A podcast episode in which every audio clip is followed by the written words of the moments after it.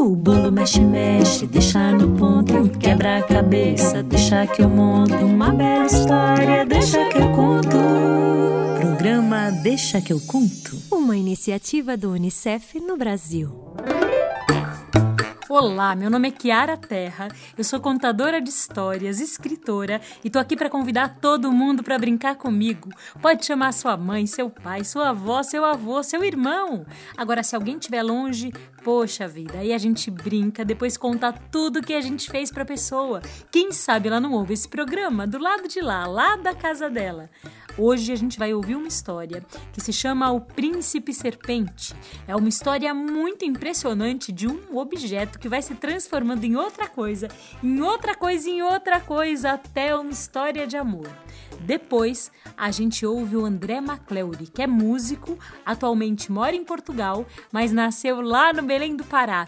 Ele conta das músicas que ele faz junto com a sua filha de 3 anos, Aurora. Vamos ouvir? Vem comigo. Churu chuchu, se a gente não pode sair, as palavras podem.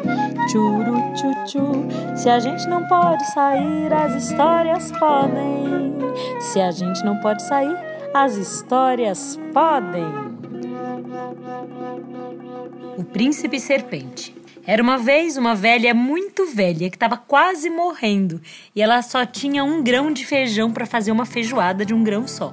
Então ela pegou uma lata que tinha na sua casa e foi até a beira do rio para buscar um pouquinho de água para cozinhar o feijão.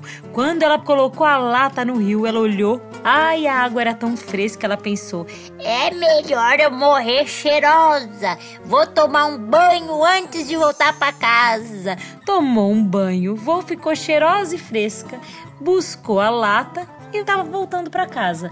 Quando ela olhou para a lata, aquele feijão tinha se transformado numa cobra. Sim, uma serpente horrível. Ela então olhou para si mesma, olhou para a cobra, olhou para si, olhou para a cobra e tomou uma decisão. É melhor morrer de picada de cobra do que morrer de fome. Esticou a canela e disse: Cobre a cobrinha, pode me levar pro beleléu. Só que a cobra não quis comer a velha, não. A cobra olhou para a velha hum, e deixou para lá. A velha ficou com raiva. Oba, que coisa, nem a cobra me quer, que situação. Agora você vai ver, cobra. Vou fazer, sabe o quê? Vou fazer uma sopa de cobra chegando lá em casa. Ela então foi buscar um pouco de lenha para acender o fogão. Quando ela voltou e olhou para a lata onde a cobra estava presa, a cobra tinha se transformado num colar maravilhoso de brilhantes cravejados com rubis, um colar raríssimo que brilhava e devia valer milhões. Ela então viajou da casa dela até o palácio passou pela floresta, passou pelo campo, desviou do leão, passou pelo rio e lá estava o palácio. Bom, ninguém queria deixar uma velha toda mal vestida entrar no palácio, mas ela pediu, implorou e quando ela mostrou o colar.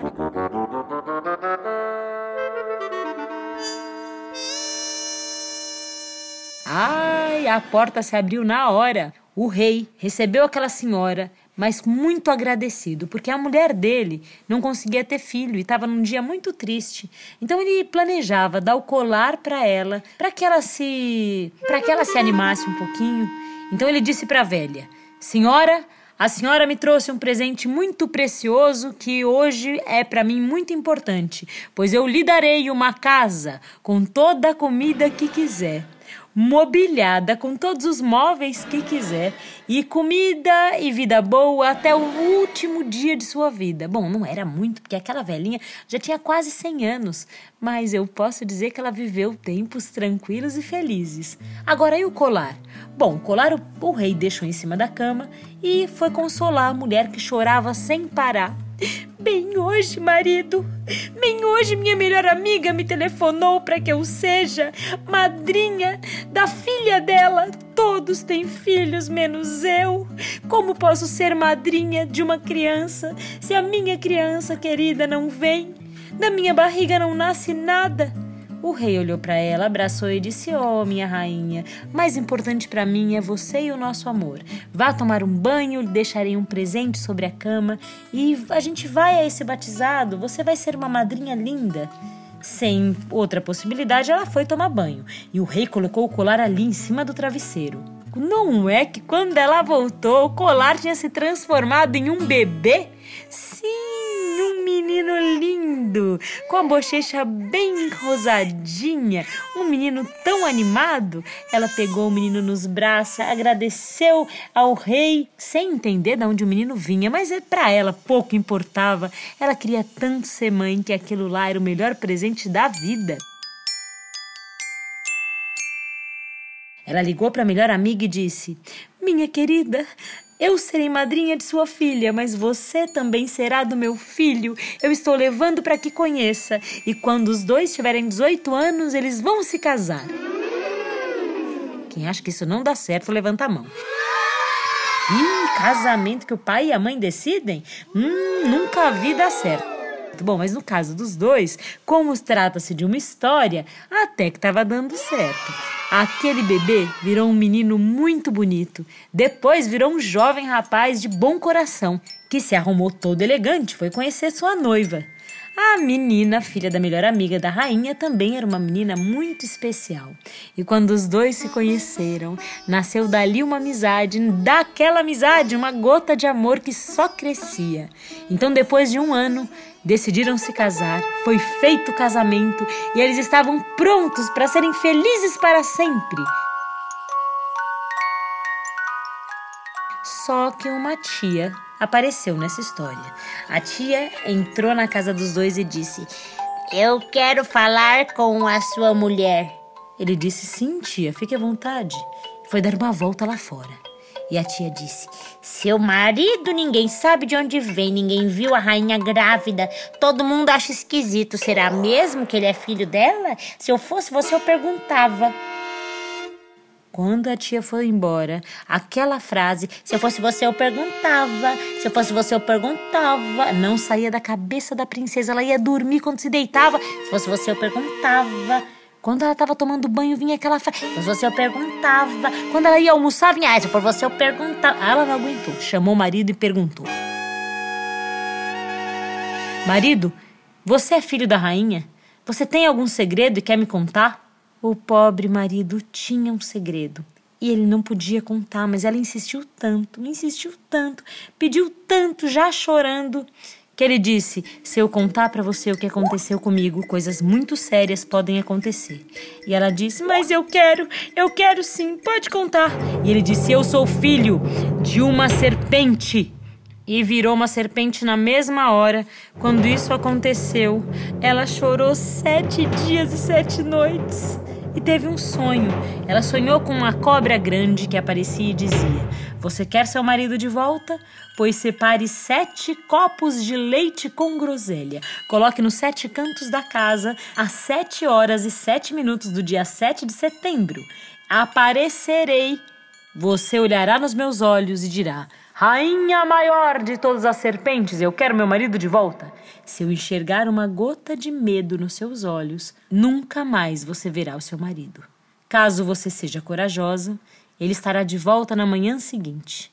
Pois foi o que ela fez. Esperou a data certa, separou sete copos de groselha com leite nos sete cantos, e no horário marcado vinha vindo ela, a rainha das serpentes. Era uma cobra enorme, com aquela coisa por trás da cabeça, com olhos verdes penetrantes, e ela vinha dançando. Ela parou no meio da sala, então a menina disse: Eu quero meu marido de volta. A rainha das serpentes disse: Você tem medo? Ela disse: Eu tenho. É com medo, mas também com muito amor. Ah, e a rainha das serpentes ficou confusa, porque nunca ninguém tinha dito para ela que tinha medo assim. Precisava muita coragem para dizer que tinha medo, e aquela menina tinha. Pois ela gostou. Ela disse: Pois sempre que se enfrenta alguma coisa, uma pitada de medo a gente tem, mas coragem maior é poder falar disso abertamente. Dá aqui um abraço. Ela abraçou, morrendo de medo, aquela serpente tão grande, e daquele abraço veio uma voz eu estou aqui. Era ele, o príncipe, que agora já era rei, seu marido.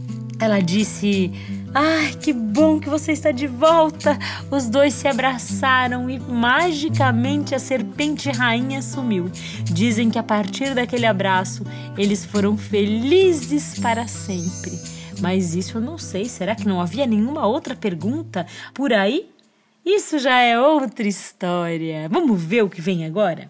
Essa história ninguém conta. A canoa era grande, perdeu a ponta. A menina valente pegou a onça.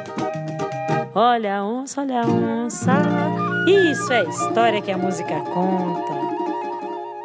E quem vem hoje conversar com a gente na história que a música conta é o André Macleuri. Vamos ouvir? Olá, Kiara. Olá, crianças, papais, mamães. Olá, ouvintes do programa A História que a Música Conta. Eu sou André Macleuri, músico e compositor. Vim aqui para lhes trazer um pouquinho da minha arte tocada, cantada e contada. O André nos conta agora. A história da música vai ficar bem. Acho que assim como a minha filha Aurora, que tem três anos de idade hoje, muitas crianças no mundo naturalmente gostam de arco-íris. Sobretudo quando lhe dizem que aquele arco-íris que se vê pintado em um papel por aí tem um importante significado no combate a esta pandemia a qual vivenciamos. Então, esta canção teve início com esse arco-íris de papel e se desenvolveu a partir das outras brincadeiras e brinquedos da Aurora em casa. E traz uma simbologia de esperança, conforto, proteção e autoestima às nossas crianças em meio a essa condição de isolamento, de distanciamento entre as pessoas. Vai ficar bem,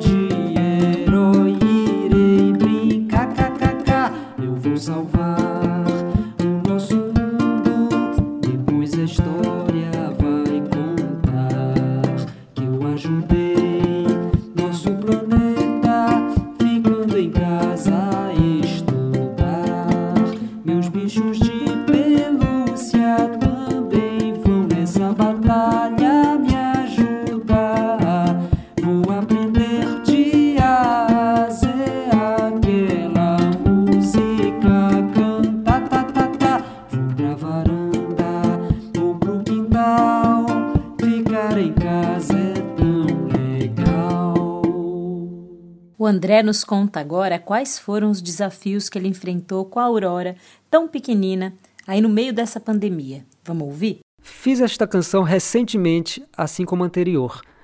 Mas aqui é citado o lado menos fácil para as nossas crianças e para os pais neste período de isolamento. Como conseguir fazer com que a criança, sobretudo as mais pequenas, compreendam que não podem sair, que precisam manter distância das pessoas, minha filha tem apenas três anos e tenta compreender a todo custo que o parquinho está fechado e que, quando, por necessidade, saímos juntos de vez em quando, ela não pode se aproximar de outra criança que viu no caminho. Não é fácil para ela ter que brincar sempre com os mesmos brinquedos, confinada no mesmo espaço, vendo as mesmas pessoas, pois, mesmo que queiramos adquirir algum brinquedo novo para ela, a pandemia nos deixou em condição financeira nada agradável. Este é um outro lado da moeda, né? Assim surgiu a canção Queremos Brincar, na observação dos momentos de rebeldia da adolescência infantil da Aurora.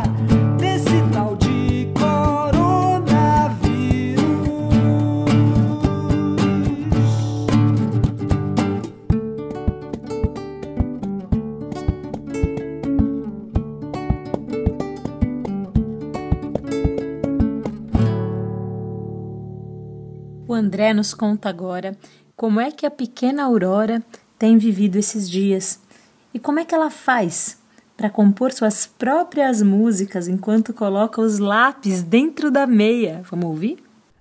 Ao gravar as duas canções anteriores, eu procurei fazer com que a Aurora participasse delas de algum modo. Porém, foram dias seguidos sem conseguir essa aproximação por causa de seu temperamento difícil naqueles dias.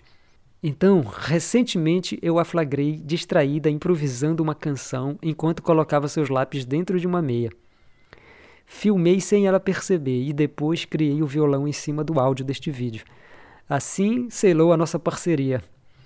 Percebamos que a temática da canção criada por ela ali de improviso não foge da atualidade.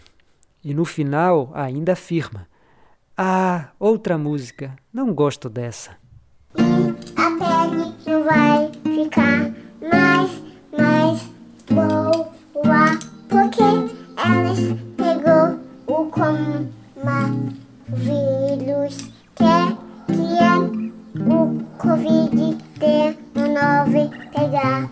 Elas, uhum, uhum, a mola, uhum. Ah, outra música, não gosto dessa. Agora o André nos conta qual era a música que ele e a companheira cantavam para Aurora quando era bem pequenininha. E a gente vai ouvir uma versão de uma música que a gente conhece, mas uma versão muito diferente, muito original. A próxima música é uma das canções infantis que minha companheira e eu mais cantávamos para Aurora quando esta era bebê. Está inserida no meu álbum intitulado Aurora, que contém 13 músicas que comecei a fazer e gravar antes mesmo dela nascer. A introdução da música é uma das várias melodias que eu criava naqueles momentos em que eu chamava de Momento Papai, em que ela ficava deitada sobre as minhas coxas. Era muito divertido. Sim,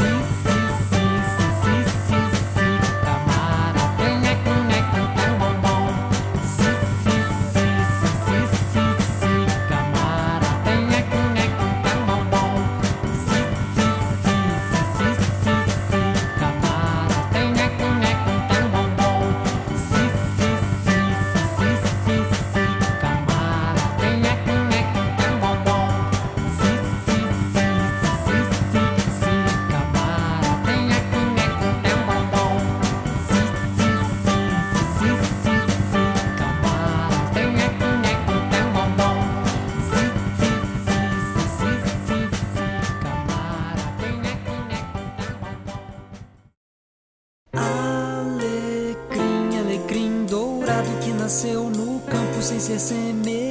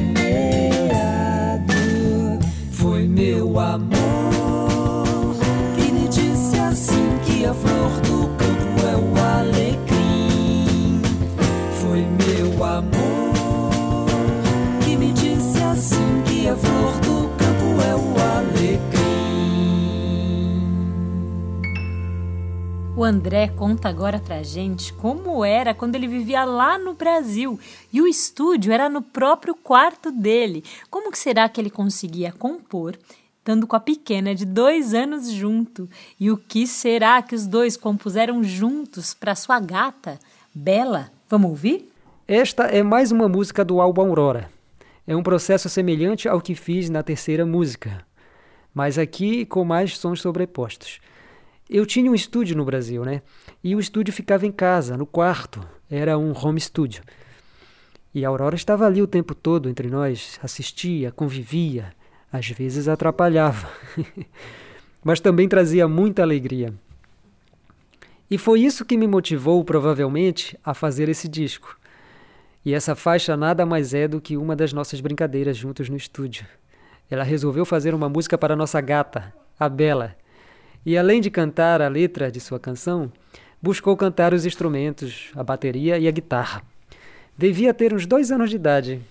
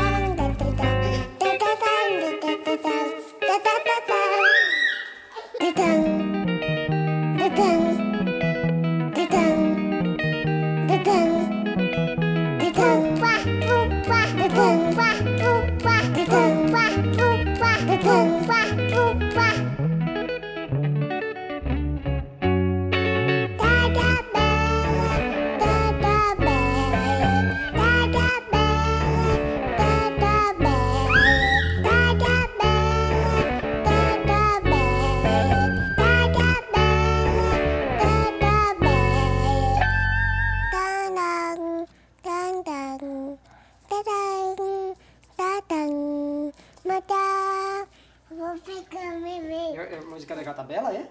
Essa é a guitarra da música da Catabela? Vou pegar memenho. Tá? Vai pegar o quê? Memenho. Ah, o giz de cera vermelho, o lápis. É a palheta, ela tá fazendo de palheta. Ah, agora Vai. Queridos, agora o André se despede da gente. Como foi bom ouvir um pouquinho da música dele com a pequena Aurora. E que será que a gente pode tocar quando a gente está na nossa casa? O André me contou que as primeiras músicas, aquele tocou lá no comecinho, as duas primeiras, foram feitas em casa aqui em Portugal com recursos muito simples como panelas, vasilhas e outras coisas que ele tem em casa. Muito obrigado pela oportunidade de estar aqui neste programa. Um grande abraço, fiquem em casa, proteja a você e a quem você ama. Tchau, Kiara. Tchau, André! Tchau, Aurora! Foi um prazer ter vocês aqui. Tchau, Kiara. Eu sou a Kiara Terra e o Deixa que eu conto é uma iniciativa do UNICEF no Brasil. Você pode nos encontrar no nosso canal do YouTube, que é o youtube.com Unicef Brasil, e no Spotify, onde é só procurar Deixa que eu conto. Você também pode seguir a gente no Instagram pelo arroba Unicef Brasil e entrar no site unicef.org.br. Esse programa é uma criação de conteúdo, redação, locução e produção Kiara Terra. Sim, eu mesma! A direção musical fica por conta da Angela Coutre. A edição e a direção do programa são assinados por Emerson Coelho e a sonorização das narrativas por Guilherme Destro. A iniciativa Deixa que eu conto, do Unicef no Brasil, está alinhada à Base Nacional Comum Curricular na etapa da educação infantil. Esse programa contemplou os direitos de aprendizagem, brincar, participar e explorar, e os campos de experiência, escuta, fala, pensamento e imaginação, e corpos, gestos e movimentos. O bolo mexe, mexe, deixa no ponto, quebra a cabeça, deixa que eu monto uma bela história, deixa que eu conto. Programa Deixa que eu conto. Uma iniciativa do Unicef no Brasil.